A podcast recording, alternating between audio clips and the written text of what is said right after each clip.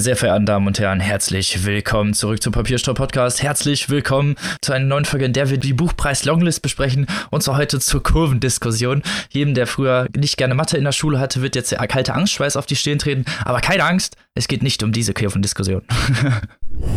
es werden sehr viele Serpentinen vorkommen, aber bevor wir hier darauf eingehen, möchte ich meine liebsten Mitpodcasterinnen begrüßen, die sich mit mir hier durch diese Longlist prügeln. Zum einen die liebe Maike. Hallo. Und die liebe Annika. Hallo. Und natürlich äh, auch am Start der Mann, der sich besonders weit in jede Kurve lehnt, der liebe Robin. Hoffentlich heute nicht zu weit. Ne? Man darf ja nicht umkippen. nicht zu weit in die Kurve lehnen. Nein, aber genau.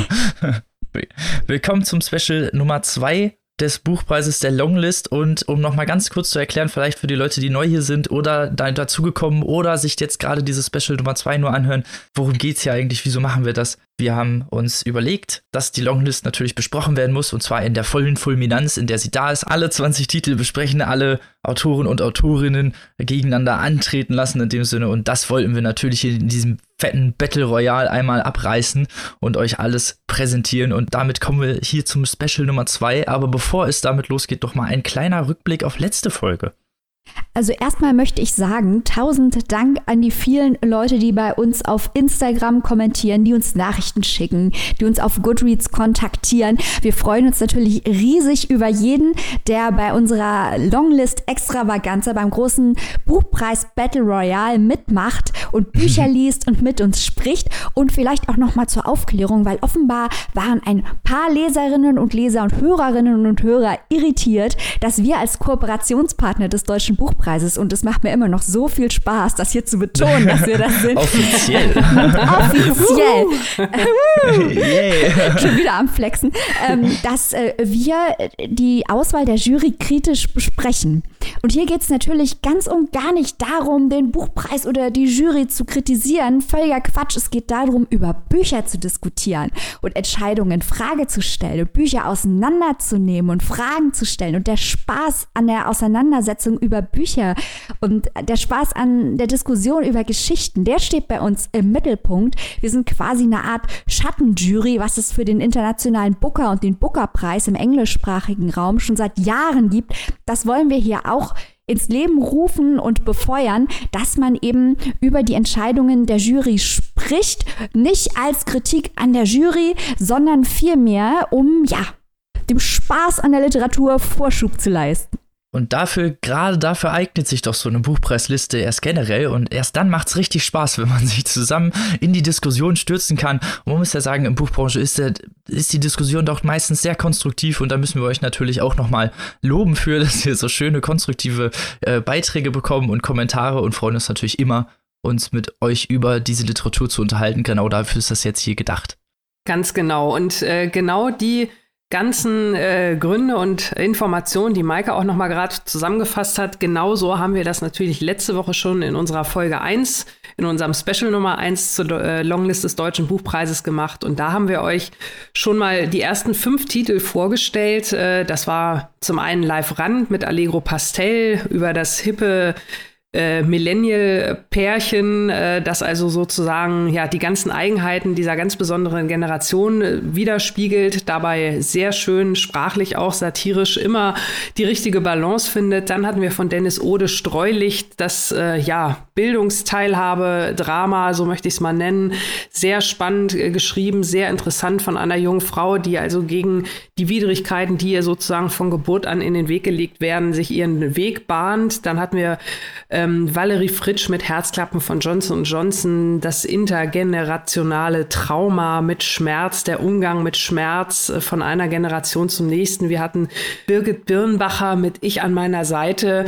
Auch hier ein soziales Thema im Mittelpunkt. Es geht um Resozialisierung, es geht um den Umgang mit Haftentlassenen, mit Menschen, die auch da sozusagen einen zweiten, einen neuen Anlauf ähm, zur Wiedereingliederung in die Gesellschaft suchen. Und wir hatten zu guter Letzt den Robert Seethaler mit der letzte Satz, in dem er über den großen Komponisten Gustav Mahler schreibt, der nochmal eine große Heimreise antritt und dabei Rückschau auf sein Leben hält. Und genau diese Reihenfolge, die, in der ich die Bücher gerade vorgestellt habe, also Live Rand, Alero Pastel, Dennis Ode Streulicht, Valerie Fritsch mit ihren Herzklappen, Birgit Birnbacher, ich an meiner Seite und Seetaler, der letzte Satz. Diese fünf war so bisher unser erstes Ranking, unsere erste Shortlist nach der letzten Woche. Da gab es aber natürlich auch erstmal nur fünf Bücher und ja, soweit sieht das jetzt erstmal aus.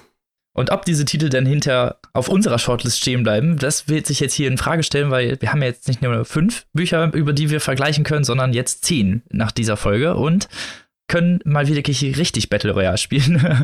und ob diese sechs plätzige Shortlist denn so bleiben wird, wie sie denn aktuell ist, werden wir natürlich bezweifeln. Es geht natürlich nicht, weil wir einen Platz mehr haben, aber wer dahinter drauf landet, ihr könnt gespannt sein.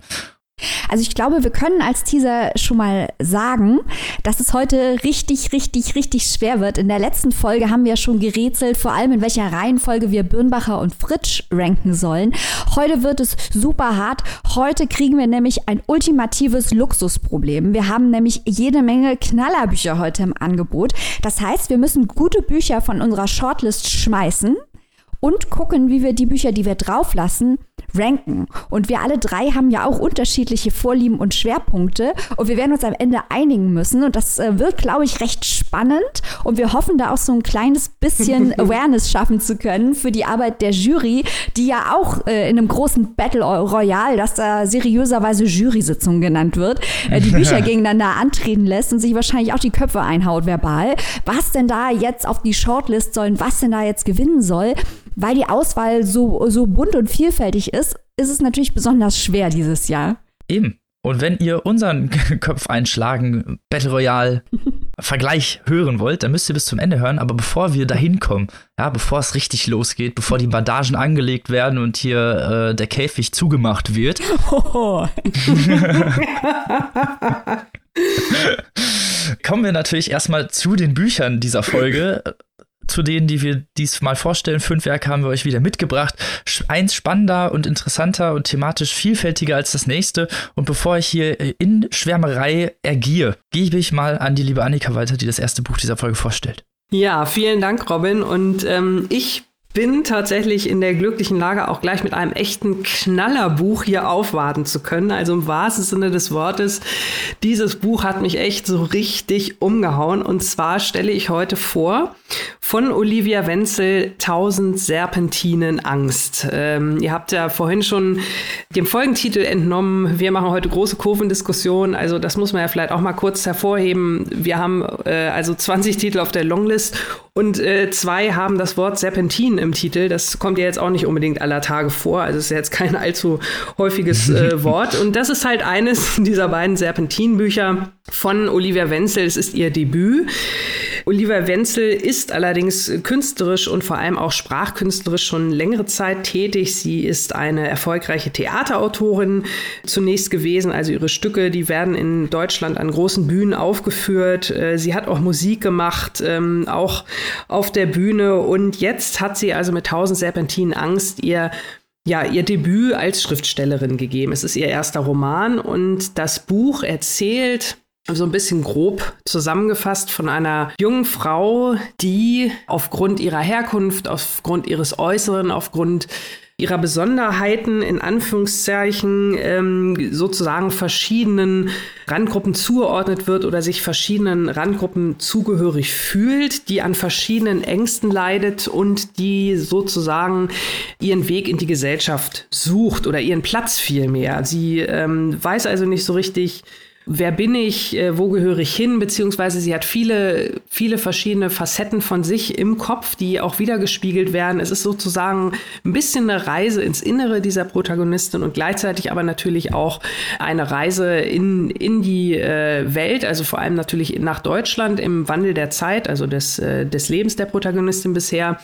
Und ähm, da erinnert das Ganze natürlich, äh, mich hat es natürlich von Anfang an sehr an äh, Brüder von Jackie Tomei erinnert, das ja letztes Jahr ähm, auf der Longlist des Deutschen Buchpreises stand, weil augenscheinlich sind da natürlich die inhaltlichen äh, Parallelen, also auch Olivia Wenzel, die Protagonistin, hat eine ähnliche Biografie. Sie ist äh, in der ehemaligen DDR geboren. Sie ist dort äh, aufgewachsen als Tochter einer ja, einer deutschen Mutter, also einer DDR-Bürgerin und eines Vaters eines Austauschstudenten aus Angola, also eines, einer weißen Mutter und eines schwarzen Vaters. Sie ist dann sozusagen von ihrer Mutter alleine großgezogen worden mit ihrem Zwillingsbruder zusammen. Also sie ist äh, sozusagen im Doppelpack auf die Welt gekommen mit ihrem Zwillingsbruder. Der Vater musste dann irgendwann sein Studium wieder, äh, sein Auslandsstudium beenden, ist wieder zurück nach Angola gegangen.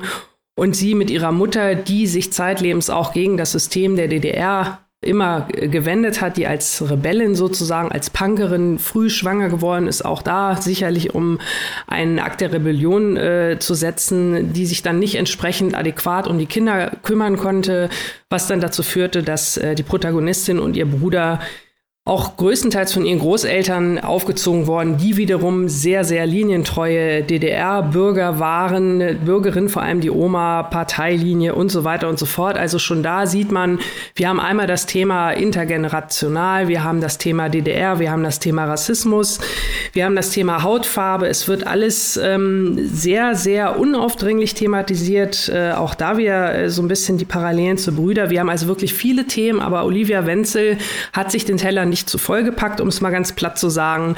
Sie hat sogar noch ordentlich Luft gehabt, um nicht nur inhaltlich ihr Buch also wirklich sehr, sehr facettenreich zu gestalten, sondern auch stilistisch. Ähm, da kommt es so ein bisschen durch, finde ich, dass sie eine Theaterautorin ist. Sie hat eine sehr dialoghafte Sprache, die auch äh, als Zielmittel benutzt wird. Das Buch ist grob in drei Teile geteilt und zwei davon werden wenn man so will, als innerer Dialog geführt, den die Protagonistin mit sich selbst, äh, sie spricht sich selbst mal in der ersten, mal in der zweiten Person an. Also man weiß am Anfang nie so richtig, wer stellt da die Frage, was ist das überhaupt? Man wird richtig in dieses Buch so ein bisschen reinkatapultiert und muss sich da erstmal zurechtfinden. Und ähm, normalerweise bin ich auch jemand, der immer erstmal, wer spricht da jetzt, wer stellt hier Fragen, was passiert da eigentlich, ich muss das eigentlich auch ergründen. Aber Oliver Wenzel schreibt das so toll und auch so interessant, dass man, dass es einem relativ leicht fällt, sich einfach nur auf das Buch einzulassen und einfach mal abzuwarten, was da passiert. Und ich glaube, das ist auch die beste Herangehensweise, weil es nimmt einen wirklich dann mit und zieht einen in diesen wirklich facettenreichen Erzählstrudel, der mir wirklich sehr, sehr gut gefallen hat und der viele Punkte betrifft, die brandaktuell sind. Also das ist wirklich so ein richtiges Buch der Zeit, so würde ich es mal charakterisieren. Und deswegen für mich also sehr gutes, sehr gute Auswahl für die Longlist. Sehr schön.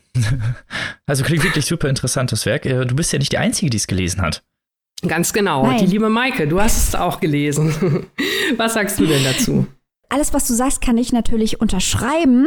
Äh, und um es nicht zu wiederholen, werde ich jetzt ein bisschen was ergänzen. Und das spricht ja auch für dieses Buch, denn man kann ewig darüber reden, weil es so facettenreich ja. ist. Ähm, du hast gerade schon ausgeführt, Annika, äh, dieses äh, semi-fiktionale Buch, die Protagonistin, die ist schwarz, sie ist eine Frau, sie ist ein Ossi, sie ist äh, bisexuell.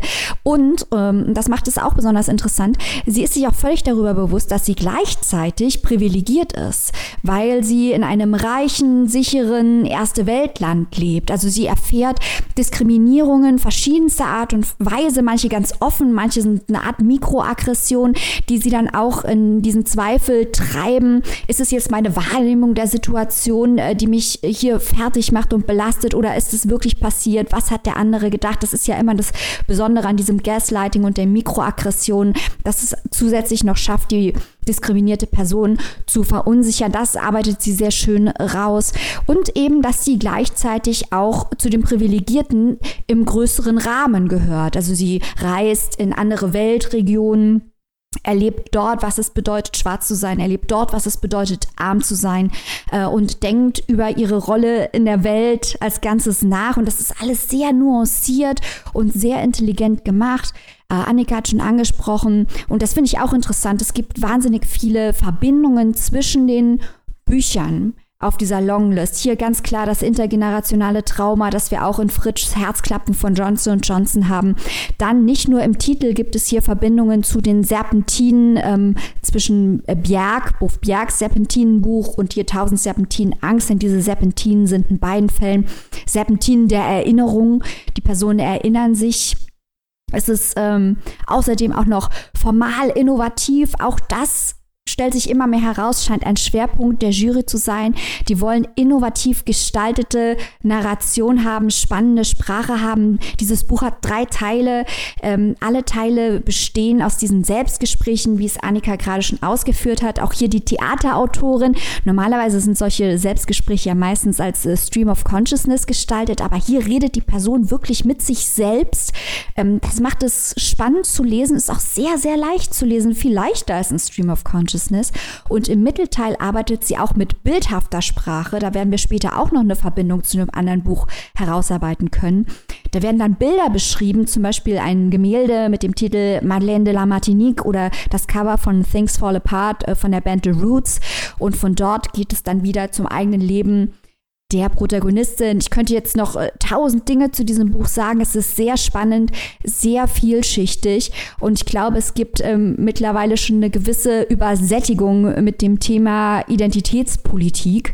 Und ich muss sagen, als ich noch nicht so viel über das Buch wusste, war ich mir auch unsicher, ob das jetzt irgendwie der, der hundertste gleiche Beitrag äh, zum Thema Identitätspolitik ist. Nein, das ist wirklich ein ganz, ganz hervorragendes, nuanciertes, intelligentes Buch, das sich auf jeden Fall zu lesen lohnt. Also gehört definitiv auf die Longlist. Ja, also alles genau das, was Maike gesagt hat. Äh, da sind wir völlig einer Meinung, was dieses Buch angeht. Eine kleine Ergänzung noch äh, zu den wirklich tollen und auffälligen Vergleichen, die Maike auch schon gezogen hat zu den zu anderen nominierten Büchern. Auch äh, Olivia Wenzel spricht so ein bisschen das Thema Bildungs- äh, und Bildung und Bildungsungerechtigkeit äh, in ihrem Buch an. Und da gibt's natürlich dann Parallelen zu Streulicht von Dennis Ode, das wir letzte Woche vorgestellt haben. Und noch zwei andere kurze inhaltliche Ergänzungen, die mir auch gerade noch so, ähm, die ich gerne noch loswerden wollte. Also zum einen spielt auch zum Beispiel äh, sexuelle Identität äh, noch eine Rolle. Ähm, es geht auch groß um das Thema Bisexualität, was ich auch sehr spannend finde, weil das ja oft so ein, also diese Orientierung fällt ja oft so ein bisschen unter den Tisch. Und was ich sehr auch ähm, spannend fand, und ähm, genau das würde ich, deswegen würde ich Maike auch zustimmen, ist es halt nicht nur eins unter vielen Identitätspolitiksbüchern, sondern es hat für mich auch so ziemlich viele neue Aspekte reingebracht. Und zwar, wie sie das äh, Schwarzsein empfindet, so im Wandel ihrer Zeit. Also angefangen von dem kleinen Kind, das sich halt die Creme wünscht, äh, damit ihre Haut weißer wird, äh, über die 90s, als dann Hip-Hop cool war und auf einmal auch Schwarzsein irgendwie cool war, bis halt äh, zu ihrer Reise in die USA, wo sie sich dann äh, ganz anders nochmal fühlt und äh, eine ganz andere Community auch dort kennenlernt und dann aber feststellen muss, dass dass diese Community eigentlich auch nur aus dem Grund besteht, weil sie diese gemeinsame qualvolle Basis hat. Und ähm, das fand ich also auch sehr, sehr interessant und sehr, sehr reflektiert. Und überhaupt ist diese Protagonistin sehr reflektiert. Sie hat halt auch, sie macht sich natürlich auch Gedanken dann irgendwann, das hatte Maike auch gesagt, über ihre Privilegien. Und das macht sie halt auch nochmal so eine extra Spur authentisch und realistisch. Also wirklich ein tolles Buch wirklich kreatives, interessantes Werk, das auf die Longlist kommt und gerade mit dem Identitätspolitik ist ja auch, gibt es ja auch viele Werke schon und wenn das dann literarisch äh, hochwertig ist und man mitgehen kann, beziehungsweise das Ganze sehr einnehmend ist und wie wir es letzte Folge schon gesagt haben, diesen Wow-Effekt hinterlässt, ist doch genau das, was man auf dieser Liste sehen möchte. Und damit kommen wir zum nächsten Contestant dieses Rings. Ding Ding, äh, Vorhang auf für Annette, eine Heldin-Epos von Anne Weber. Einmal ganz kurz zum Inhalt, bevor ich zur Geschichte dieses Werks komme. Es geht um die Widerstandskämpferin Anne Beaumanoir, die in den späten 20ern geboren ist und in Südfrankreich zum Untergrund gehört hat und gegen die Besetzung der Deutschen gekämpft hat. Das Werk ist entstanden, weil Anne Weber Anne Beaumanoir persönlich getroffen hat auf, der, auf einer Straße in Südfrankreich, denn Anne Weber wohnt selber schon seit Jahren in Frankreich und hat früher auch ihre ersten Werke auf Französisch geschrieben. Und so ist das Ganze zusammengekommen. Es soll keine Biografie sein, sondern stellt das Ganze in einem Epos dar. Und damit kommen wir schon zum markantesten Punkt dieses Werks, nenne ich es einfach mal. Denn es ist wie ein Epos, wie die antiken Epen halt nur mal geschrieben sind, in Versform geschrieben. Das Ganze ist aber in Prosa und historisch etwas losgelöst von seiner antiken Vorgabe. Das Ganze bestrengt sich eigentlich wirklich nur auf den Titel und auf die Versform an sich selbst. Ähm, die Reise natürlich auch, aber es gibt diese ganzen historischen, leicht angestaubten literarischen Mittel werden hier nicht so oft eingeflossen, aber ich komme mal erst zum Inhalt. Wie ich schon gesagt habe, es geht an, um Anne Bonnoir, die äh, am Rande des Ärmelkanals in der Bretagne aufwächst und in ihrer Jugendzeit relativ schnell an die rebellischen kommunistischen Ideen Marus gerät und dann äh, ja, sich dem Untergrund anschließt und dort sehr lange und sehr vehement kämpft mit sehr vielen Opfern, die sie bringen muss. Unter anderem ihre Liebe, die dabei stirbt. Sie muss äh, fliehen öfter. Sie ja, bringt ihre eigene Familie in Gefahr und hat von diesem ganzen rebellischen Aktionen persönlich eigentlich nur äh, Ärger, wenn man es genau nimmt. Nach den Kriegsjahren wird sie Neurologin, bis die Kriege in Algerien anfangen, die Widerstandskriege und sie von der Situation oder von der Position ihres eigenen Landes überhaupt nicht überzeugt ist und ein weiteres Mal in den Untergrund geht, dieses Mal aber gegen ihr eigenes Land. So viel zur Narrative. Wie ich schon vorhin erzählt habe, es ist ein Epos, es ist in Versform geschrieben, das heißt, wir haben es hier nicht mit einem in dem Sinne Fließtext zu tun, aber diese Versform hat kein kein Metrum in dem Sinne, es ist halt alles Prosa und man könnte es halt auch, also man könnte diese Form theoretisch auch weglassen. Ich habe es als ein wenig dramatisch oder theatralisch in diesem Sinne äh, empfunden, weil es zwischendurch Pausen gibt, äh, die, die die Narrative immer wieder unterbrechen und andere Stücke dieser Narrative heraushören beziehungsweise Jahre überspringen oder die Perspektive wechseln. Ähm, es ist ein unglaublich interessantes Werk, weil es äh, die Widerstandsbewegung gegen den Holocaust in der besetzten Zeit sehr gut widerspiegelt, die Ängste der Leute, die Nöten der Widerstandsbewegung und was Anne Weber hier sehr, sehr gut gemacht hat, ist, einigen Persönlichkeiten dieser Revolution ein Denkmal zu setzen in ihrem Werk. Das ist das, was dieses Werk, glaube ich, so brillieren lässt, ist die, ja, dass sie den Vergessenen in Anführungsstrichen eine Stimme gibt, dass sie den Hinterbliebenen, den Verlassenen und den Getöteten dieses Krieges eine Stimme gibt und die Perspektive auf die lenkt. Und das, finde ich, hat sie in ihrem Werk sehr, sehr gut gemacht. Es ist sehr, sehr einfühlsam, trotz dieser, nennen wir es mal, antiken Herangehensweise recht persönlich geschrieben, obwohl es lyrisch durchaus seine Finesse aufweist, war ich sehr eingenommen von dem Werk oder konnte auch sehr gut mit äh, Anwohner äh, mitgehen, auch wenn es aus auktorialer Sicht erzählt wird, ist das Ganze, wie gesagt, trotzdem sehr persönlich und einnehmend. Und deswegen macht es für mich Sinn, dass es auf dieser Longlist steht, weil es nun mal seine experimentellen Eigenheiten hat. Klar, die thematische Herangehensweise, diese Rebellion, ähm, auch die Ausführungen gerade der Gesellschaft, der sozialen Eigenheiten während dieser Zeit und natürlich auch die Ängste und die persönlichen moralischen Entscheidungen, die da getroffen werden müssen und die Zwiste, die dabei entstehen und vielleicht auch die tragischen Ausmaße. Ja, es ist wirklich ein interessantes Buch, vor allem äh, wegen der Form, aber natürlich auch wegen des Inhalts, weil das in, der Inhalt hat auch Serpentinen, obwohl hier die Serpentinen mal abwechslungsweise nicht im Titel sind. Zurück zur Kurvendiskussion. ja, das, die Serpentinen werden jetzt hier in jedem Buch irgendwie reingequetscht. Also Anne Weber redet ja auch über die über die, die Drehpunkte in einem Leben, über die Kurven in einem Leben, wo ein Leben eine neue Abzweigung nimmt. Und inhaltlich ist ja das Interessante, dass sich Beaumanoir gegen die Nazis gewandt hat und später im Algerienkrieg gegen Frankreich, weil Frankreich war ja die Kolonialmacht von Algerien und in dem Krieg ging es darum, dass Algerien sich von Frankreich als Kolonialmacht befreien wollte, dass es frei sein wollte. Und ähm, Weber zeigt natürlich auf, dass Beaumanoir ihre Haltung in oder ihre Prinzipien ist wahrscheinlich das bessere Wort, ihre Prinzipien in beiden Fällen nicht großartig geändert hat.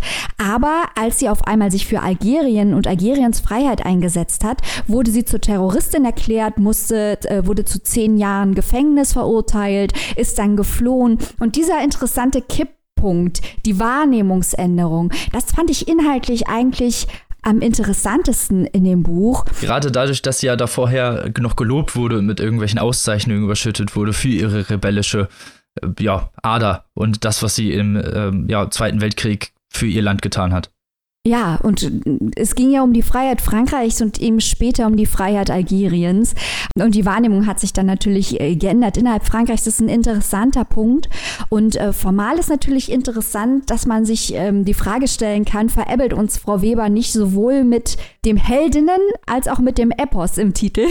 Weil ähm, dieser Epos-Gedanke, eigentlich ist es mehr sowas wie eine Novel in Verse, was im englischsprachigen Raum, glaube ich, verbreiteter ist als bei uns. Es ist ein Roman in Versform, in freien Versen. Und äh, dieser typische Gedanke, den es im, im griechischen Drama gibt, vom Helden, der wird hier auch subversiv unterlaufen. Denn wir sehen eine ganz moderne Heldin, die auch äh, zweifelt und die auch leidet. Und sie ist nicht diese äh, unantastbare Heldenfigur, sondern sie ist eine gespaltene, zweifelnde Heldin, ein durch und durch moderner Mensch. Diese Spaltungen und Identitätsfragen sind ja moderne Fragen. Und das wird hier vereint in diesem Buch. Und das macht es auch vom Formalen her, vom gedanklichen Unterbau, was hier erreicht werden sollte mit der narrativen Konstruktion, äh, interessant und spannend. Definitiv und macht es auch zu einem durchaus interessanten Werk. Auch diese, das Heldinnen insgesamt, ne? Also wenn man sich die Epen von früher anguckt, das sind ja alles Männer. Und das ist natürlich auch so ein Teil davon, dass sie halt der dreidimensionale Person der Moderne beleuchtet, was halt nun mal damals auch gar nicht war, ne? Diese Entmythifizierung hier auch stattfindet in dem Sinne. Und dadurch ähm, man den Menschen an Beaunoir als Menschen kennenlernt und nicht als Rebellionsfigur, die heroisiert wird. Interessantes Werk, was durchaus auf der Longlist stehen darf, wegen seiner experimentellen Herangehensweise, wegen seiner Struktur, wegen seinen persönlichen Sujets. Ich bin ziemlich begeistert gewesen von dem Werk an sich, muss aber im Kontrast der Longlist sagen, dass es dann doch leider nicht so fulminant war wie andere Werke, die ich bereits gelesen habe oder von denen ihr mir erzählt habt. Ja, also interessanterweise, obwohl es ja all diese innovativen Aspekte, die wir ja jetzt beide herausgestrichen haben, Robin, muss ich dir da äh, völlig recht geben, dass es unterm Strich, wenn man es mit so ein paar anderen Knallern wie Live Rand oder Wenzel oder einigem, was wir gleich noch hören, vergleicht, doch relativ brav daherkommt. Ja. Äh, was natürlich nicht davon ablenken soll, dass es hier eine Geschichte ist, die erzählt werden soll über eine interessante Frau, die durch das, was sie getan hat, natürlich eine Heldin ist. Es ging hier nur um die formalen Aspekte, wie früher ein Held dargestellt wird, wie er in der Moderne dargestellt wird. Nicht, dass hier zu Missverständnissen kommt, aber ich weiß auch nicht, ob, ob das jetzt auf meine Shortlist sollte. Gleichzeitig glaube ich, dass man durchaus Argumente finden kann, um es auf die Shortlist zu setzen. Definitiv, aber da geht's, also das war jetzt natürlich nur alles äh, subjektive Natur, was ich hier gesagt habe, so in dem Sinne dazu. Äh, das ist ja nur auf unsere äh, Shortlist in dem Sinne bezogen, nicht auf die Shortlist im Allgemeinen. Da könnte es durchaus drauf landen, meiner Meinung nach. Also da gebe ich dir durchaus recht. Ähm, ich würde es wahrscheinlich nur nicht auf unsere setzen. aber da kommen wir später noch zu, ob das, äh, wie das Ganze aussieht. Aber Leute, lest es trotzdem. Es ist wirklich, es ist es wert. Die Geschichte ist spannend, die Frau ist spannend und die Form ist spannend. Und ich, wie gesagt, also im deutschsprachigen Raum glaube ich, dass diese Novel in First Nummer noch nicht so verbreitet ist, es aber sein sollte, weil, das haben wir noch gar nicht gesagt, ich fand es sehr, sehr leicht zu lesen. Ähm, manche Leute sind ja abgeschreckt, wenn sie hören, das ist ein Epos und es ist in Versen und die denken, oh je, da muss ich mich durchquälen. Das kann man ganz, ganz leicht lesen, weil auch die Sprache selbst sehr greifbar ist, sehr nachvollziehbar ist, sehr plastisch ist. Ähm, kann ich jedem empfehlen, nicht nur Fans von Homer kommen hier auf ihre Kosten. Nicht, die, nicht nur die Odysseus-Fetischistin. Vielleicht sollte man an äh, dieser Stelle auch noch mal kurz anmerken, das ist natürlich, mein, so eine Longlist funktioniert ja so ein bisschen auch in beide Richtungen. Also natürlich geht es darum, hier das Buch für den Deutschen Buchpreis äh, zu küren, aber unsere Longlist bietet ja auch ein äh, soll ja auch einen guten Querschnitt äh, bieten, sozusagen, über ja, das Innovativste und Beste, was so ein Jahrgang zu bieten hat. Und gerade deswegen ist es ja auch schön, dass wir dann als Leserinnen und Leser ähm, so ein Buch nochmal über diesen zusätzlichen äh, Push natürlich auch in Sachen Bekanntheit äh, kennenzulernen, wie halt Annette ein Heldin-Epos. Also, und gerade, ähm, wie Maike schon gesagt hat, viele Leute sind sonst vielleicht von so einer Form abgeschreckt, aber hier hat man dann einfach mal eine gute Gelegenheit, äh, eine neue Person, eine wichtige Geschichtsperson kennenzulernen kennenzulernen, eine neue Versform oder eine neue Darstellungsform kennenzulernen. Und äh, also das ist doch auch total super spannend und auf jeden Fall nochmal ein Grund mehr, warum auch dann Annette natürlich völlig zu Recht auf der Longlist steht. Vollkommen richtig. Und damit kommen wir zum nächsten Contestant unserer Special-Episode. Und zwar die Infantin trägt den Scheitel links mit dem, also das ist für mich ungefähr der geilste Titel auf dieser Liste bisher. ja, eindeutig. Ja, also ich finde auch, Robin, dieses Buch sollte auf jeden Fall den Preis für den besten Titel erhalten. das ist der Hammer. Auch das Cover Extra ist. Preis. Ja, also auch das Cover ist ein Knaller. Man sieht auf dem Cover die Mutter der Autorin, äh, die die Autorin, sagen wir, auf interessante Art und Weise verschönert hat. Dazu interessant, die gute Frau Adler, die in Wahrheit Stefanie Helena Prähauser heißt und 1983 geboren wurde, hat am berühmten Mozarteum Kunst studiert. Und äh, das wird auch ein bisschen eingearbeitet in das Buch. Wir haben eben schon gehört, bei 1000 Serpentinen Angst werden Bilder beschrieben und angesprochen. Hier gibt es 21 Kapitel und jedes Kapitel ist nach einem Gemälde benannt. Also auch hier gibt es visuelle Hilfen, auf die werden wir jetzt nicht alle eingehen, aber diese Anlage, diese erzählerische, ist natürlich auf jeden Fall spannend. Worum geht es hier? Dieses Buch ist ein Anti-Heimat-Roman. Es geht also um eine, einen Bauernhof in Österreich, der aber nicht Heidi-mäßig idyllisch ist, wo nicht die Wahrheit, die Klarheit und die Schönheit zu Hause sind, sondern eher der Tod, der Alkohol, die Brutalität und die Armut. Das Ganze wird aber nicht dunkel klaustrophobisch präsentiert, sondern der wahre Star hier ist wiederum die Sprache. Ich habe auch ein Interview gesehen, da sagt Helena Adler selber, dass ihr die Geschichte natürlich wichtig ist, aber wichtiger ist ihr eigentlich die Sprache und das merkt man auch. Denn äh, der Sound von diesem Buch ist äh, ganz speziell. Aber kurz zum Inhalt, damit man sich überhaupt orientieren kann. Wir treffen also eine österreichische Familie, die der Familie der Autorin nachempfunden ist, die auf diesem Bauernhof lebt. Die Erzählerin ist das jüngste Kind. Sie hat zwei ältere Zwillingsschwestern. Äh, sie wohnt auf diesem Bauernhof und äh, in ziemlicher Armut. Also die Familie kämpft wirklich um, um, ums Überleben und es ist einer dieser Romane, die das Landleben in all seiner Brutalität darstellt. Hier möchte ich gleich mal den Vergleich aufmachen zu Was man sieht von Marike Lukas Reinewelt. Äh, Reinewelt hat vergangene Woche den internationalen Booker gewonnen. Das wird aber unsere Zuhörerinnen und Zuhörer nicht überraschen, denn das haben wir schon in Folge 97 vorausgesagt. Also, aber auch dort geht es um ähm, das Landleben in all seiner Brutalität, allerdings auf, auf dunkle, brutale Art und Weise. Hier werden auch viele dunkle, brutale Dinge dargestellt, aber in einem unfassbar lustigen Ton.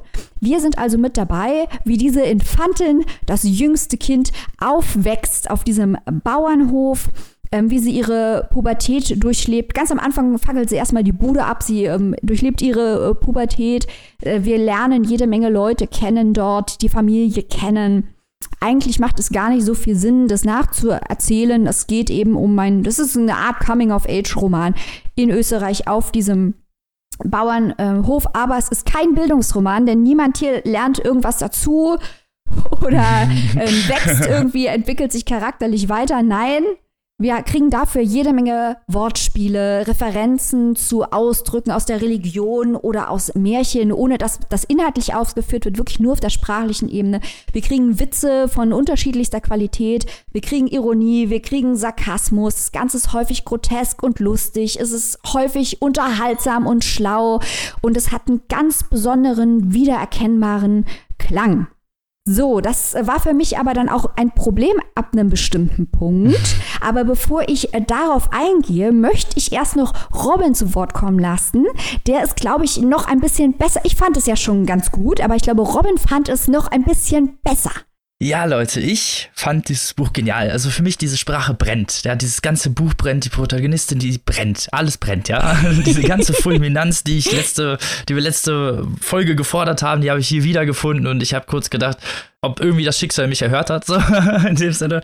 Nein, es war, ist ein unglaublich tolles Werk in meinen Augen. Es hat, wie du schon gesagt hast, der, der Hauptprotagonist hier ist halt nun mal die Sprache. Die Narrative ist nicht zu vernachlässigen in dem Sinne, aber es ist halt nun mal die Sprache, die hier so einnehmend ist und die hier das Ganze so dermaßen unterlegt und klangvoll resonieren lässt. Das ist fast ein Crescendo der allererster Güteklasse. Also diese Protagonistin ist so unglaublich wütend auf alles und jeden und wie sie das mit ihrer Sprache fulminiert und wie sie das Ganze, auch wie sie den Hass äh, teilweise gegenüber anderen aufschlägt, der in diesem ja, Milieu entsteht, ist so unglaublich lustig zu lesen. Also da werden Leute, die sie belohnt anmachen, so, da werden, da sind dann Ideen drin, dass sie die anzündet oder Leuten irgendwie die Hände abhackt oder sonst was. Und das, was jetzt vielleicht irgendwie ein bisschen brutal klingt, ist das.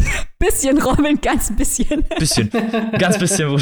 Aber es sind halt, es sind halt idealistische, ja, Träumereien in dem Sinne, es einfach mal. Und das passt halt einfach zu diesem, so perfekt zu diesem gesamten Grundsetting, zu dieser zu diesem tristen Bra Bauernalltag, nenne ich es einfach mal ganz fies.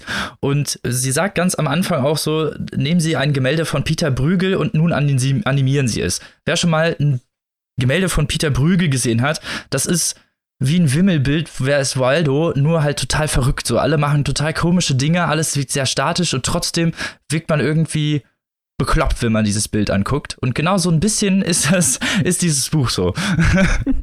dieses sehr dadaistische Dorfleben äh, fulminiert in dieser ja, Narrative und dann unterlegt mit dieser Sprache. Ich war wirklich begeistert. Also ich fühle mich jetzt ein, ein, bisschen schlecht, dass ich hier jetzt so ein kleines bisschen Wasser in den Wein kippe. Aber es ist ja auch gut, wenn wir einmal im Quartal unterschiedlicher Meinung sind und noch nicht mal komplett, sondern nur ein bisschen. Weil ich muss sagen, ähm, alles, was du zur Sprache gesagt hast, Robin, ist natürlich wahr. Und diese Extreme, auch mit diesem scharfen Humor, das funktioniert ein Stück weit, aber das ist schon aus meiner Sicht sehr stark auf Effekt geschrieben. Ähm, jetzt kann man natürlich sagen, alles, was geschrieben ist, ist auf einen bestimmten Effekt geschrieben. Aber was ich meine, ist, dass es teilweise ein kleines bisschen forciert ist. Also man merkt, dass Adler gerne cool sein will und dass es leicht klingen soll und dass es schockieren und irritieren soll. Und der Text ist ein bisschen zu überzeugt von seiner eigenen Edginess, jetzt für meinen Geschmack. Ich habe auch in einem Interview gelesen, dass ja äh, Frau Adler Probleme gekriegt hätte mit, mit ihrer Familie und mit den Leuten in dem Dorf.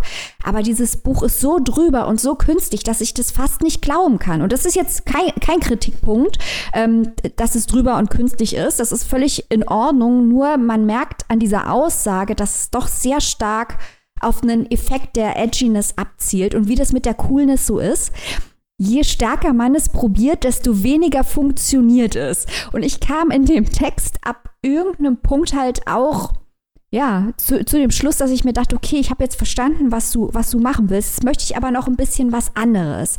Und diese forcierte okay. Edginess, die hat mich irgendwann so ein kleines bisschen genervt. Aber ich klage hier auf extrem hohem Niveau, weil dieses Buch ist wirklich über weite Strecken sehr unterhaltsam. Ich weiß aber nicht, ob das jetzt so wahnsinnig viel Substanz hat, unterm Strich. Vielleicht auch nur im Vergleich zu reine Welt. Vielleicht ist es auch unfair, da einen Vergleich aufzumachen. Aber im Vergleich zu reine Welt mangelt es ein wenig an Substanz. Dafür ist es sehr viel unterhaltsamer und lustiger. Vollkommen richtig, apropos unterhaltsamer und lustiger. wir hatten ja Adeline Diodones das wirkliche Leben, an dem wir halt auch diese Sprache auch gelobt haben und diese latent gewaltbereite äh, Metaphorik, die da eingeflossen lassen wird, aber haben uns da über bestimmte andere Sachen genervt, die mich hier halt nicht so genervt haben. Also diese, das, was du Edginess nennst und Coolness und so, das hat mir halt sehr gut gefallen. Also ich fand, das hat irgendwie sehr gut zu diesem Charakter gepasst. Das geht ja auch um, wie wir schon gesagt haben, so ein Coming-of-Age-Roman von einer, die halt irgendwann cool wird und mit irgendwelchen rumhängt, die halt Drogen nehmen und mit jedem Typ Typen Sex haben und so. Das ist halt alles irgendwie was, was da so halbwegs reingepasst hat, in meinen Augen zumindest. Und ich finde es sehr lustig, dass du dann gerade das erwähnt hast, dass sie in Interviews gesagt hat, dass das Ganze irgendwie doch sehr ihrer Familie nachempfunden ist. Denn ich hatte in meinen Rezensionen stehen Märchenallüren. Ja, das sagte ich ja auch. Also es sind ja viele Beziehungen zu Märchen. Das ist natürlich, das ist kein realistischer Roman über ihre Familie. Das wollte ich damit nicht sagen. nein, nein, nein, nein, aber das, das, das ist anscheinend doch mehr der Realität entspringt, als ich dachte. Also ich, ne, ich dachte so, der autobiografische Hintergrund, wenn man sich die Eckdaten durchliest, war ja doch relativ klar. Aber dass es dann doch irgendwie so nah dran sein soll, dass sie Ärger kriegt mit den Dorfleuten, finde ich schon krass ich finde das halt wirklich äh, debatable, ne? Also ich, ich kann dir das nicht so okay. ganz abnehmen, weil ich habe auch eher den Eindruck, äh, so wie du ihn hast, dass das dadurch, dass es so drüber ist und dass diese äh, Märchenreferenzen drin sind und so, dass eigentlich jedem auffallen muss, dass das jetzt nicht ja, das ist jetzt nicht Sozialkritik ersten Ranges hier, würde ich mal behaupten. Das will sie aber auch nicht machen, von daher ist okay. Genau, also ich, man muss halt dann jetzt natürlich argumentieren, wenn es um die ne, literarische Hoheitsfulminanz geht, nennen wir es einfach mal, oder von mir aus das, was halt, ne, diese literarische Finesse, das, was wir letzte Mal als feuilletonistischer Snob-Gedanke bezeichnet haben. Ob das denn hier so erfüllt ist, weiß ich nicht unbedingt. Mich hat es wirklich sehr gut unterhalten.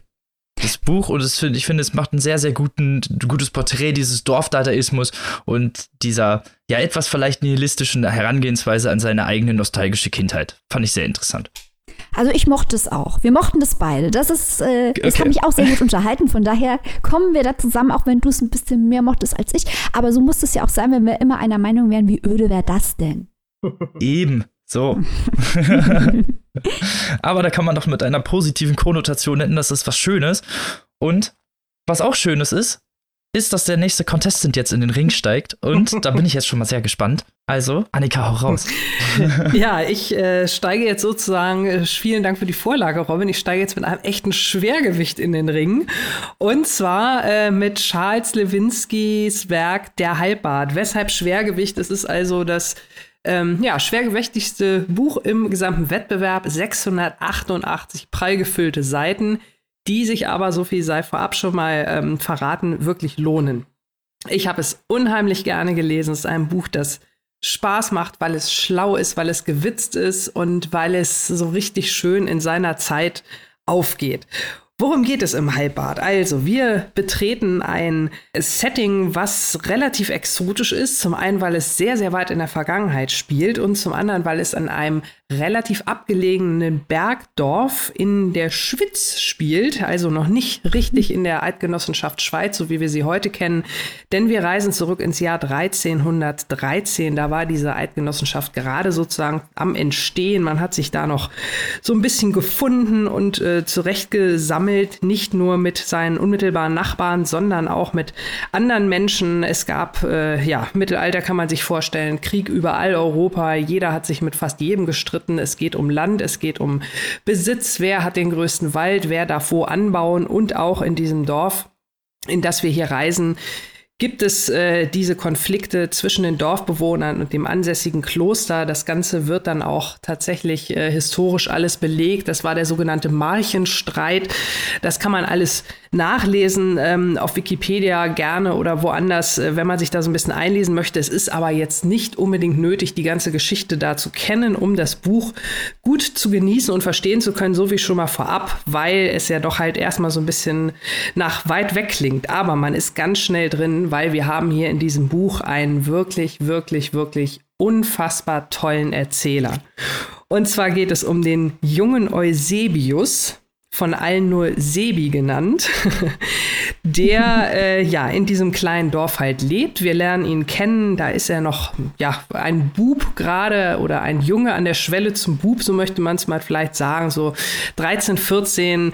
Er äh, ja ist also noch nicht mehr so richtig Kind, aber auch noch nicht so richtig Erwachsener und sucht halt seinen Weg, äh, seinen Platz in der Gesellschaft in diesem Dorf. Äh, versucht er sich einzuordnen, was nicht ganz so einfach ist, denn Eusebius ist äh, ja das Nesthäkchen. Er hat noch zwei ältere Brüder mit ähnlich interessanten Namen. Da ist der älteste Bruder der Origenes, der wird von allen nur der Geni genannt und der zweite, der mittlere Bruder, der Polycarp, von allen nur Poly genannt.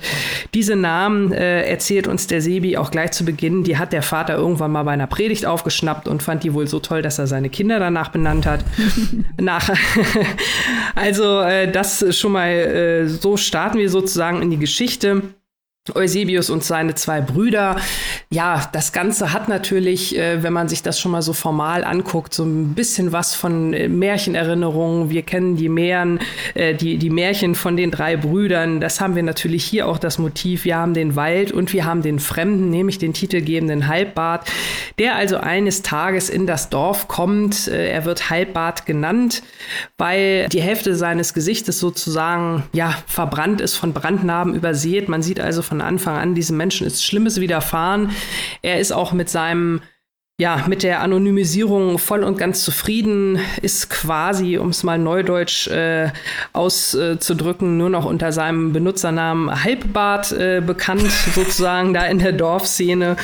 Und äh, ja, bringt dann natürlich so ein bisschen frischen Wind rein, wird aber auch gut von der Dorfgemeinschaft angenommen. Ja, im Laufe des Buches, um es mal ganz kurz zusammenzufassen, erleben wir, wie der Sebi halt seinen Weg da zum einen in seiner Familie macht. Äh, und ja, es ist ein Coming-of-Age-Roman, wenn man so will. Es ist aber auch, ähm, Maike hat es ja vorhin auch schon mal erwähnt, äh, Genau, ähm, aber im Gegensatz äh, ist es hier auch noch so ein bisschen mehr Bildungsroman, weil der Sebi wächst nicht nur auf im Laufe des Buches, er wird tatsächlich zu dem jungen Mann, er findet seinen Weg in, äh, oder er findet seinen Platz, er weiß, was er machen will am Ende des Buches. Das ist ja die große Frage, der jüngste von drei Brüdern.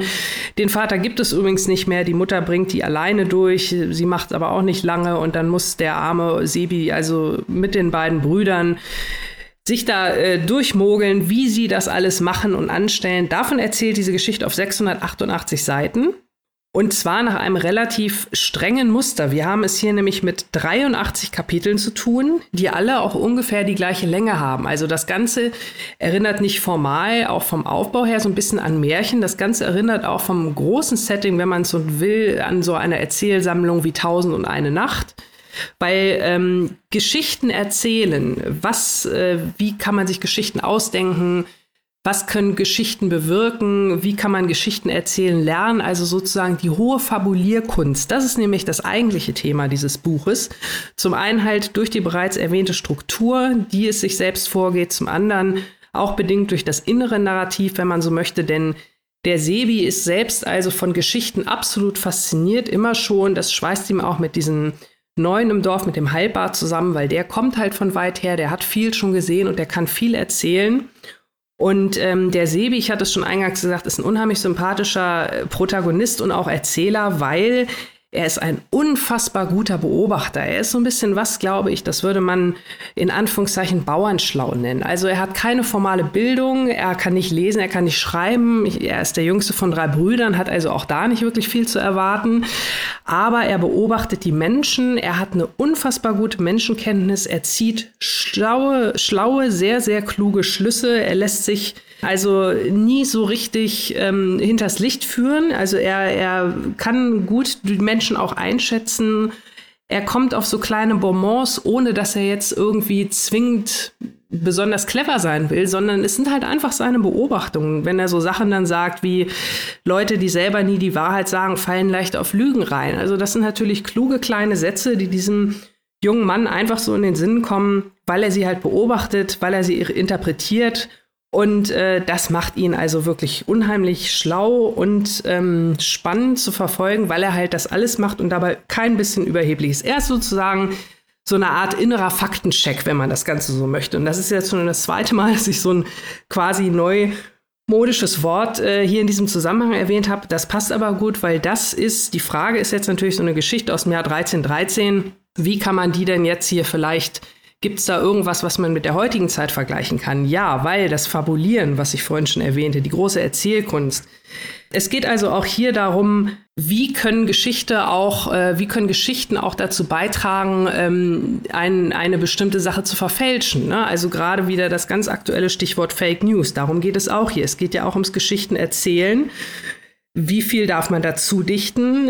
Wann wird eine Geschichte sozusagen als Fakt genommen, als, als Fake News? Wie wird sie noch ausgeschmückt, wenn sie weitererzählt wird? Im Mittelalter, wo man natürlich äh, noch nicht für alles so eine richtige Erklärung hatte, wo äh, Knochen gerichtet wurden halt vom Zimmermann, weil der kann halt am ehesten morschen Balken ersetzen, ohne das ganze Haus gleich abzureißen. Das ist so, wie es da halt erzählt wird da äh, hat man halt anderen Leuten was zugeschrieben. Da spielt natürlich Antisemitismus eine große Rolle. Das wird auch in dem Buch thematisiert.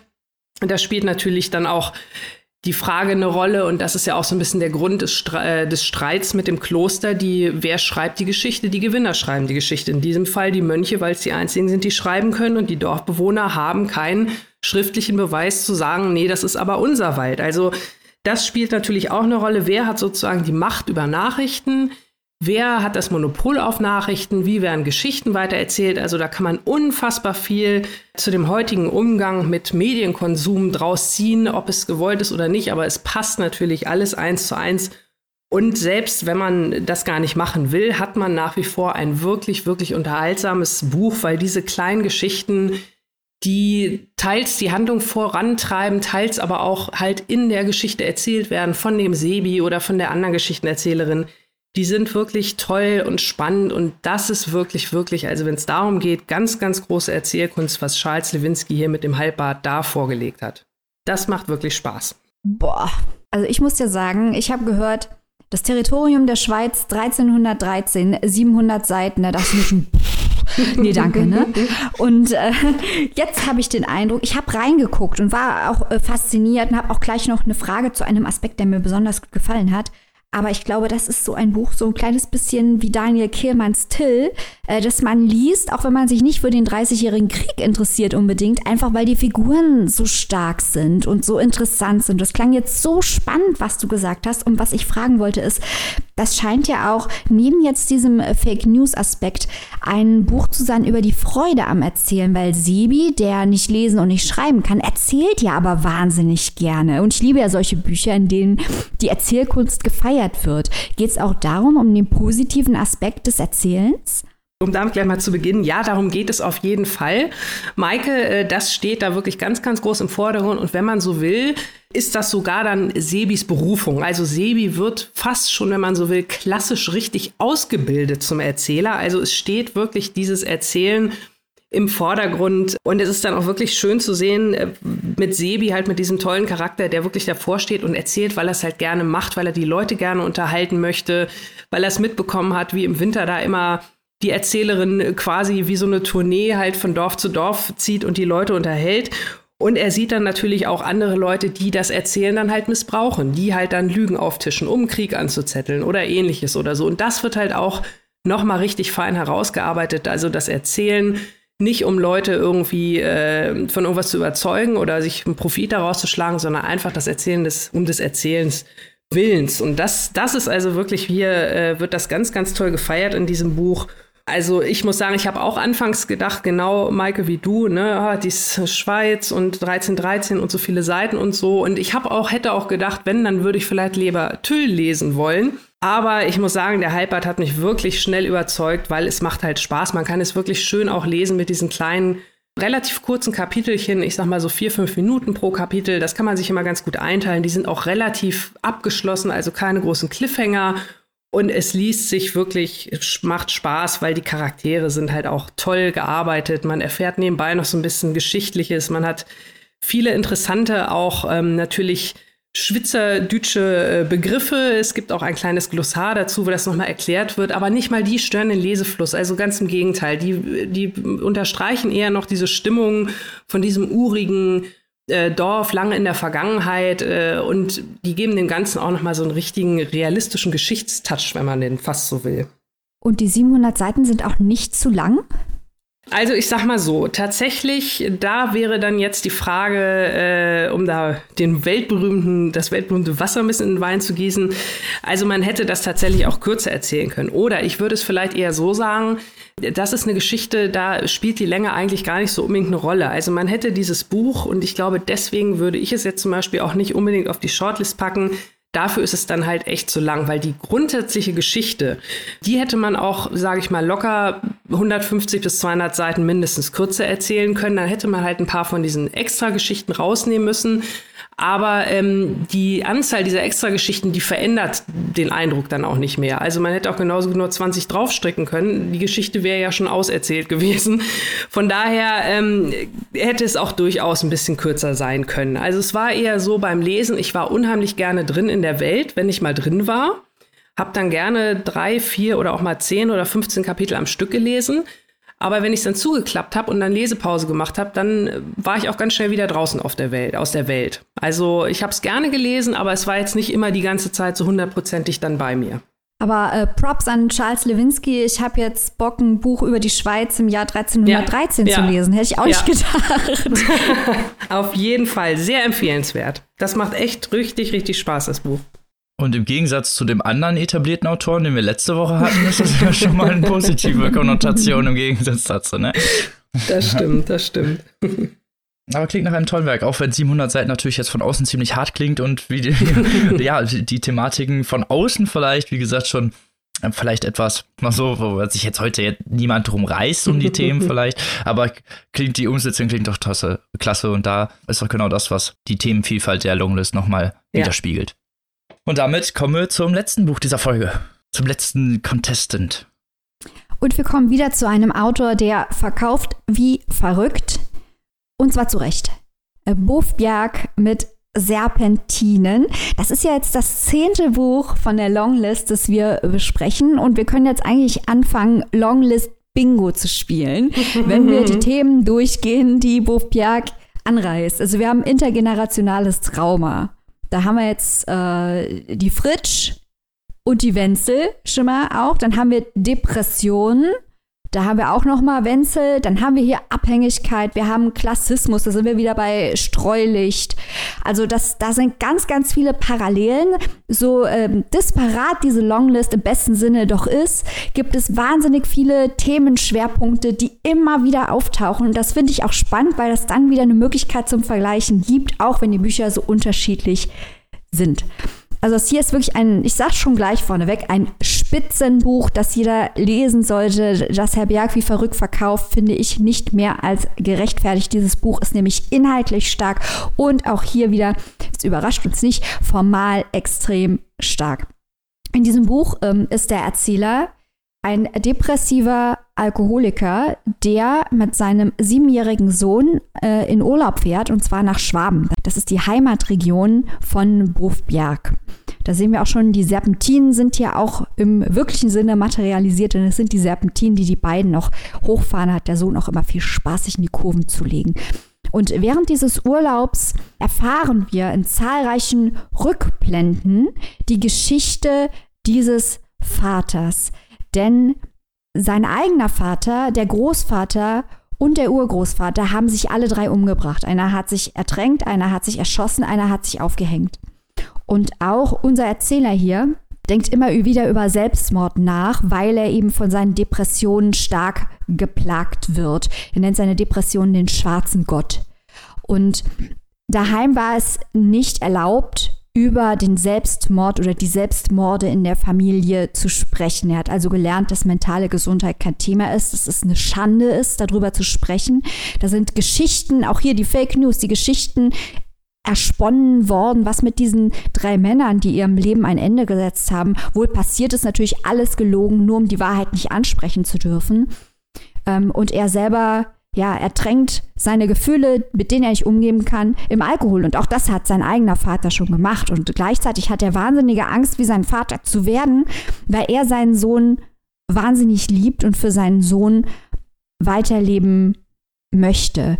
Das Klassismus-Thema, vielleicht das mal als nächstes. Wir haben ja bei Streulicht schon, schon über Habitus und Aufstiegschancen und so weiter gesprochen. Hier dieser Vater, der Erzähler, Studiert, ist ein Bildungsaufsteiger, studiert Soziologie, ist also auch ein, ein Arbeiterkind, ein äh, erster Akademiker in der Familie, studiert Soziologie, also die Wissenschaft von der Gesellschaft und der Interaktion von Menschen, was mit seinem familiären Hintergrund natürlich auch besonders interessant ist. Und er versucht dort mitzuspielen an der Universität, bekommt auch einen, einen Job an der Universität, aber fühlt sich immer fremd. Denn er ist mit einem komplett anderen Habitus aufgewachsen und kann dort nicht ankommen, weil er immer einen Abstand zwischen den Kreisen, in denen er sich aufhält und seinem eigenen, seiner eigenen Herkunft empfindet, ist auch was, was man von vielen Arbeiterkindern hört. Und das macht es äh, für ihn natürlich die Depression und auch den Alkoholismus äh, noch stärker. Gleichzeitig, wie gesagt, liebt er seinen Sohn sehr und möchte gerne seine Krankheit besiegen und auch seine Abhängigkeit äh, besiegen. Und es ist schwer zu lesen, weil also nicht schwer zu lesen, weil es schwierig zu verstehen. Es ist sehr leicht zu verstehen, aber es ist schwer zu ertragen, wie er mit sich selbst ringt, während er eine Dose Bier nach der anderen öffnet. Also das ist emotional, geht das einem wirklich oder ging es dieser Leserin hier wirklich sehr nah. Er wird gejagt von dem Gedanken, dass er immer besser sein muss als alle anderen, um seine Herkunft und das, was er erlebt hat, hinter sich zu lassen. Aber äh, natürlich kann er das nicht. Niemand kann das am Ende wirklich. Und ähm, interessant auch, hier wird ein anderes Buch oder andere Bücher direkt angesprochen. Vielleicht kennen das auch einige Hörerinnen und Hörer. Und zwar äh, Didier Eribons Retour à Reims dass ein französischer Soziologe, der über seine Bildungsaufsteigergeschichte äh, geschrieben hat, die Anspielung könnte auch auf Edouard Louis äh, En finir avec Eddie Bellegueule sein. Also ganz interessant, wie er sich hier direkt an andere, auf andere Soziologen bezieht. Auch das sehr interessante Bücher übrigens, wenn man was lernen möchte über Habitus und die Kämpfe von Bildungsaufsteigern. Und bis zum Ende fragt man sich eben, was eigentlich mit der Mutter des Kindes passiert ist. Bis zum Ende wird das nicht wirklich, also am Ende erfahren wir es, aber es ist ein langer Weg dorthin. Äh, und wir fragen uns natürlich auch die ganze Zeit, ob der Protagonist sich selbst und vielleicht sogar seinen Sohn umbringen wird. In Serpentinen geht auch die Geschichte, also nicht nur die Serpentinen der Erinnerungen, die wir abfahren mit dem Erzähler, sondern die Geschichte selbst windet sich auch um die Herkunftsgeschichte des Erzählers. Und äh, die Sprache ist ganz faszinierend. Das sind meistens sehr kurze Sätze. Die Darstellungen sind sehr gnadenlos und direkt. Also wir haben es hier nicht mit jemandem zu tun, der versucht, seine Situation oder seine Entscheidungen zu beschönigen. Überhaupt nicht. Gleichzeitig merken wir, dass wir ihm häufig nicht trauen können, äh, weil er betrunken ist, weil seine eigene Wahrnehmung und äh, die Reaktion, die er darauf erfährt, derart auseinandergehen, dass wir merken, hier stimmt irgendwas nicht. Aber er ist ja die ganze Zeit betrunken. das ist wirklich Kunst. Und ganz am Ende gibt es einen, einen, einen Twist, einen Reveal und der hatte für mich so ein kleines bisschen, auch wenn es nicht dasselbe ist, also nicht denken, das wäre jetzt ein Spoiler, aber dieser Twist am Ende, da habe ich mir wirklich an den Kopf gehauen, so ein bisschen wie bei Fight Club und dachte, ach so, ja klar. Also das mag ich ja auch, solche Twist-Endings. Und dieses ganze Buch ist eigentlich sehr berührend. Es ist sehr intelligent und Buff Bjerg hat einen Teil davon auch beim Bachmann-Wettbewerb 2019 vorgelesen und hat dafür auch den Deutschlandfunk-Preis bekommen. Das ganze Ding, wenn wir vielleicht noch ein bisschen über das Formale reden wollen, ist eine Road-Novel, ein Familiendrama, ein Bildungsroman, eine Tragikomödie. Es gibt wahnsinnig viele, auch das noch wichtig, dann höre ich auf und lass Annika noch was dazu sagen, wahnsinnig viele Anklänge auch an die deutsche Geschichte. Denn ähm, in der Familie erfahren wir noch mehr als die Selbstmorde. Wir erfahren was über Nazi-Vergangenheit. Wir erfahren was über die Vertreibung aus Sudetendeutschland. Ganz, ganz viele äh, Anklänge an, an deutsche Geschichte, äh, Flucht, äh, Vertreibung, Schuld. Und das ist ganz toll eingearbeitet. Ich bin wahnsinnig begeistert von Bof Bjerg und Serpentin. Annika, jetzt bist du aber endlich mal dran. ja, also ich äh, muss, muss sagen, vor allem das, was du gesagt hast, äh, dass das Buch einen emotional sehr stark mitnimmt. Das war auch bei dieser Leserin der Fall. Das ist völlig richtig. Ähm, ich stimme auch äh, sehr laut in die Lobeshymnen ein. Ich habe das Buch eigentlich fast genauso empfunden wie Maike. Zu den ja, Parallelen, da hat Maike ja auch schon ganz viel erwähnt. Ich fand auch interessant, äh, auch das eine Parallele mit äh, Streulicht an dieser Stelle ist nochmal dieses Bild, äh, dieses ganz große Gesamtbild diese, von dieser Rückkehr in die Heimat, die man eigentlich aus gutem Grunde schon vor vielen Jahren verlassen hat. Das war ja bei Streulicht, wie gesagt, genau das Gleiche. Und dass man dann nochmal wiederkommt, äh, hier bei Serpentin ist es noch ein bisschen krasser sozusagen, weil der Protagonist ja nicht alleine kommt, sondern seinen Sohn dabei hat. Ähm, aber ja, dass man diese anhand dieser, dieser Technik sozusagen das Heimkommen äh, nochmal die Geschichte wieder erzählt, äh, das fand ich auch interessant. Ähm, und das nochmal zu lesen hat mich überhaupt nicht gestört, ganz im Gegenteil, weil auch äh, Boff Bjerg das wirklich ganz, ganz toll macht. Und was äh, hier auch wirklich sehr gut herausgearbeitet hat und was natürlich zum großen Teil damit zusammenhängt oder das auch erklärt, warum sich dieses Buch beim Lesen, ich würde fast schon sagen, teilweise ein bisschen bedrohlich anfühlt. Also dieses, man hat tatsächlich die ganze Zeit diesen Gedanken, wie geht das aus, äh, geht das gut aus, was ist mit dem Kind, was ist mit dem Vater? Und also es ist es ist wirklich dann auf die Art auch ein bisschen spannend, weil es halt, weil man die ganze Zeit sehr auf der Hut ist beim Lesen. Das liegt natürlich äh, daran auch, wie das ganze Thema Depression hier dargestellt wird. Das kann man natürlich auf verschiedene Art und Weisen machen. Da gibt es ja auch viele Bücher, da gibt es natürlich viele Autorinnen und Autoren, ähm, die Depressionen so darstellen, wenn sie es denn selbst, wenn sie denn selbst erlebt haben, äh, vielleicht gerne so ein bisschen mit Humor und ein bisschen ins, ins Sarkastische ziehen oder den Fokus so ein bisschen auf, auf die positiven positiven Seiten ziehen, das Überwinden dieser Krankheit, wenn es auch nur temporär ist. Hier bei Boff Bjerg sind wir also ganz, ganz, ganz tief drin in der dunklen Phase, in der ganz, ganz schlechten Phase. Und das ist natürlich, da mal reinzugucken in so einen Kopf und wie Boff Bjerg das umsetzt, das ist schon wirklich, äh, ja, sehr bedrohlich. Aber so muss das dann natürlich auch sein, weil genauso wie die Krankheit natürlich bei jedem Betroffenen anders ist, kann sie auch verschieden dargestellt werden. Und das macht äh, Boff Bjerg faszinierend. Aber ja, man muss sich natürlich darauf einlassen können. Und äh, aber wenn, dann wird man da auch mit einem sehr tollen äh, Lesewerk für belohnt. Ja, also ich kann es wirklich nicht genug loben. Ich kann Annika nicht genug zustimmen.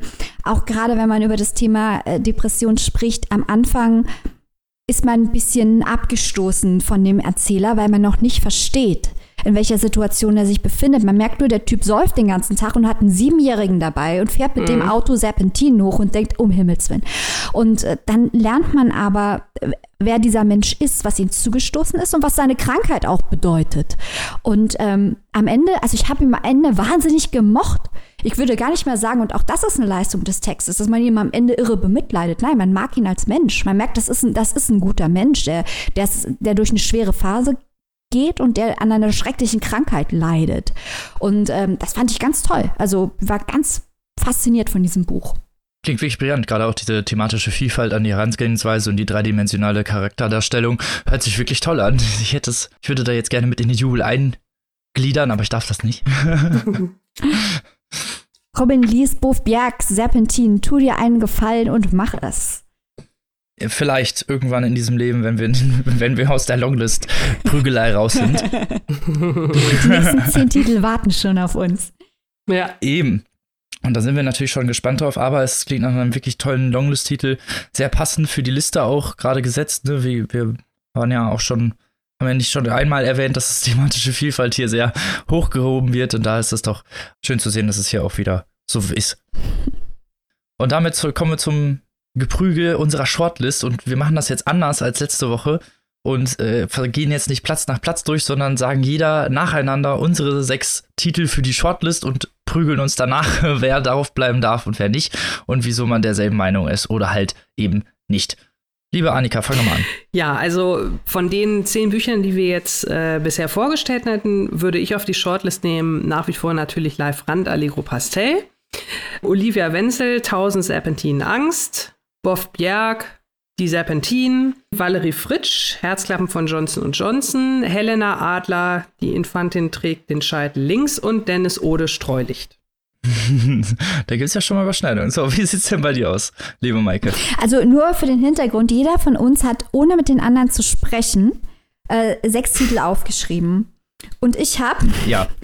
Live Rand, Allegro Pastel, Buff Bjerg, Serpentin Olivia Wenzel, Tausend Serpentinen Angst, Dennis Ode, Streulicht, Helena Adler, die Infantin trägt den Scheitel links. So, und jetzt habe ich aber, weil ich dachte, und jetzt können wir mal gleich auch drüber reden, ob vielleicht so die Jury auch denkt, habe ich gedacht, es wäre ja doch schön, wenn wir irgendwas noch nehmen, was aus unserem eigenen Schema rausfällt. Habe ich mal den Lewinsky noch reingepackt. Mhm. Aber äh, meine Alternative zu Lewinsky wäre Fritsch. Also wenn wir uns nachher einigen müssen, würde ich, äh, glaube ich, auch noch auf Fritsch wechseln. Aber bevor ich weiter quatsche, Robin, was sind deine sechs?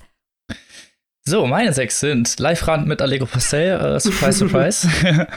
Denise Ode mit Streulicht, Valerie Fritsch, äh, Herzklappen von Johnson Johnson, Helena Adler, die Infantin trägt den Schatten links, Anne Weber, Annetta ein Heldin-Epos und als letztes habe ich Frau Birnbacher mit Ich an meiner uh. Seite, was ich eher aus Mangel habe. also, wenn ich das richtig mitgezählt habe, hat also Live Rand schon mal drei Stimmen. Genau. Ja. Dennis Ode auch. Dennis Ode auch. Ode hat drei Stimmen. Und ich glaube, die liebe Frau Adler hat auch drei Stimmen. Adler hat auch drei Stimmen. Ja. Dann sind das schon mal, die sind schon mal safe. Die sind schon mal safe. Dann haben wir noch zwei Bücher mit zwei Stimmen. Das war einmal die Olivia Wenzel und die Valerie Fritsch. Die haben beide jeweils zwei Stimmen. Und den ja. Boffjörg nicht vergessen, der auch. Ja, Leute, dann sind wir genau. schon fertig. Da haben wir schon sechs. Ja, dann haben wir schon Alle sechs. Alle anderen hatten nur eine Stimme. Damit ist unsere Shortlist ja, jetzt mal ohne Reihenfolge. Rand, Ode, Adler, Wenzel, Fritsch, Bjerg. Jetzt können wir uns überlegen nach der Reihenfolge. Die drei mit den drei Stimmen sind Rand, Ode und Adler. Die würde ich offen gestanden, wäre meine Reihenfolge auch wirklich Rand, Ode, Adler. Und bei euch? Ja. Würde ich tatsächlich ja. auch so akzeptieren und ja. unterschreiben, ja. Ach, wir sind, das ist ein, ein Hort der Eintracht, dieser Podcast. Geht gar nicht. Es ist Liebe und Frieden hier. Überhaupt kein Gebiefe. Verdammt. Ihr habt alle gewartet, dass wir uns jetzt hassen und nie wieder Podcast aufnehmen. Schade. Kein Tic-Tac-Toe-Moment. Tja, tja, liebe Hater, Pech gehabt. okay, sehr gut. Dann bleiben die letzten drei. Also Wenzel, Fritsch, Bjerg. Bei, mich, bei mir wäre ja Bjerg äh, ganz weit oben. Ich, ich würde sagen, äh, Bjerg, Wenzel, Fritsch. Und bei euch? Also bei, bei mir wäre es dann Wenzel, Bjerg, Fritsch. ähm, bei mir wäre es Wenzel, Bjerg, Fritsch. Gut. Da gebe ich euch dann doch recht. Gut, dann haben wir alle drei für die Fritsch auf Platz 6 gestimmt. Und bei der Reihenfolge von Bjerg und Wenzel habt ihr mich überstimmt. Also haben wir auf Platz 4 Wenzel und auf Platz 5 Bjerg. Mhm. Deswegen Trommelwirbel. Uh. Unsere Shortlist in Folge 2 ist Rand, Ode, Adler, Wenzel, Bjerg, Fritsch. So. Und ob ihr denn derselben Meinung seid, wenn ihr andere Contestants gelesen hat, das könnt ihr uns sehr gerne schreiben. Steigt mit uns in den Ring in diesem Beef ein. Und natürlich haben wir ja nächste Woche wieder fünf Werke mit dabei und gucken dann, ob die Shortlist denn so bestehen bleibt bei uns jeweils, beziehungsweise unsere Shortlist so bestehen bleibt oder ob da jetzt was anderes drauf landet. Ha! Bevor wir euch jetzt in die Woche entlassen, in die Diskussion der Buchpreisliste, wollen wir natürlich noch einmal kurz darauf hinweisen, dass momentan noch die Abstimmung für den Buchblogger Award dieses Jahres läuft und wir würden uns natürlich sehr freuen, falls ihr das noch nicht gemacht habt, dass ihr für uns abstimmt auf der Seite. Auf unserer gesammelten Linkseite findet ihr den Link zu dem Buchblogger Award und könnt uns da nominieren. Das fänden wir wirklich toll und würden wir uns sehr freuen, wenn ihr unsere Arbeit in der Art und Weise schätzen würdet. Genau. Aber genug der Eigenwerbung. jetzt müsst ihr nichts mehr machen. Und bevor wir euch jetzt in die Woche entlassen, und ich weiß, ihr seid schon richtig scharf darauf, euch die nächsten Bücher der Longlist zu kaufen, verraten wir euch ein kurzes Wort, das jeweils einer der fünf Romane beschreibt, die wir nächste Woche vorstellen. Und fang doch mal an, liebe Annika. So. Das äh, eine Buch, das möchte ich gerne umschreiben mit Familiengeheimnis. Uh. Und das andere Fiebertraum. Hui. Ich sage Lebenswege und sage Robin, gib du uns noch einen Doppelschlag zum Schluss. Ja, Doppelschlag zum Schluss. Ich sage Ökodystopie, Dorfleben. So. da könnt ihr jetzt mal gespannt sein. Und ich bin mal gespannt, ob ihr erratet, was die fünf Teilnehmer der nächsten Liste sind. So langsam wird es ja einfach für euch. Und damit wünschen wir euch eine schöne Woche. Lest was Tolles. Und wir hören uns natürlich nächste wieder mit dem dritten Special zur Longlist. Auf Wiederhören. Tschüss. Tschüss.